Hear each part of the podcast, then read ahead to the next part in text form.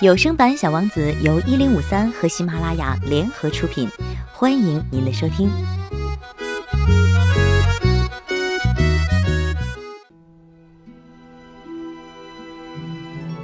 第二十四集。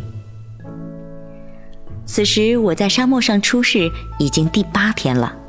听小王子讲述生意人的故事时，我喝完了备用的最后一滴水。唉。我对小王子说：“你的这些往事听起来很美，不过我到现在为止，飞机还没有修好呢。我已经没有水可喝了，因此，如果我可以悠闲地走向一股干裂的泉水，那我肯定特别高兴。”我的狐狸朋友，小王子对我说：“哦，我的宝贝儿，这件事情和狐狸可一点关系也没有。”为什么无关呢？因为，因为我都快要渴死了。他并没有紧随我的思路，而是回答道：“哪怕你快要渴死了，有一个朋友也是好事儿。拿我来说吧，我就为自己有一个狐狸朋友而非常高兴。”他可想不到危险，我心里想，他从来就不会饥渴。他需要的仅仅是一点点阳光，但是他却目不转睛地看着我，回应我的想法。我也渴了，我们不妨去找口井。我做了一个疲惫的姿势，在广袤无垠的沙漠上漫无目的的寻找水井是荒唐的。不过，尽管如此，我们还是开始去寻找。当我们艰难地默默走了几个小时之后，天色渐黑，天上出现了星星。由于口渴，我开始有点发烧。我看着星星，就像在梦境里一样。小王子刚才说的话又回到我的脑海。这么说，你也渴？我问他。他没有回答我的问题。只是对我说：“水可能对心也是有好处的。”我没有听懂他的回答，但什么也没有说。反复盘问他是不可能有什么结果的，这一点我非常清楚。他走累了，坐了下来。我坐在他身边，须臾沉默之后，他再次开口。星星是美丽的，因为有一朵看不见的花。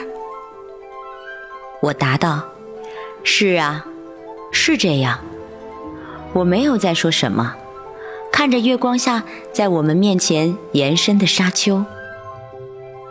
沙漠真美，小王子又说：“的确很美。”他一直很喜欢沙漠，坐在沙漠的一个沙丘上。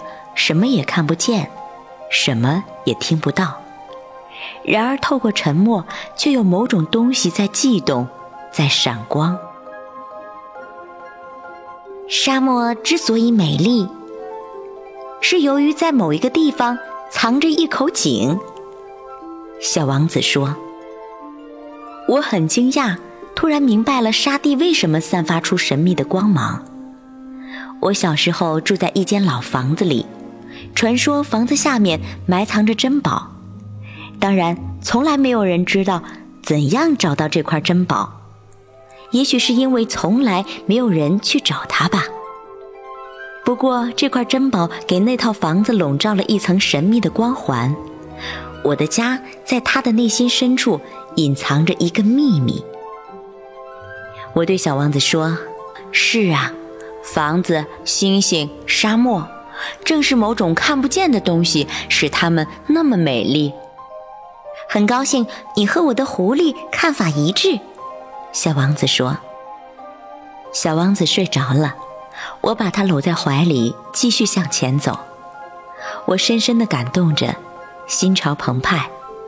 我就像搂着一块怕摔的宝贝，甚至觉得整个地球上没有什么比它更脆弱。我在月光的照耀下，看着他苍白的前额，他闭上的眼睛，他一缕缕随风漂浮的头发，自言自语道：“我此处看到的仅仅是一具躯壳，更重要的东西是看不见的。”看到他的嘴角似笑非笑的微微张开，我再次自言自语：“这个熟睡的小王子身上，让我如此感动的，是他对一朵花的忠贞，是那朵玫瑰花的形象。这一形象如同一盏明灯上跳跃的火苗，哪怕他已经入睡，都能照亮他的整个身心。我觉得他还会变得更加脆弱。”我觉得自己应该保护他，就像它真的是一束微风吹来便会熄灭的火苗一样。我就这样走着，在拂晓时找到了水井。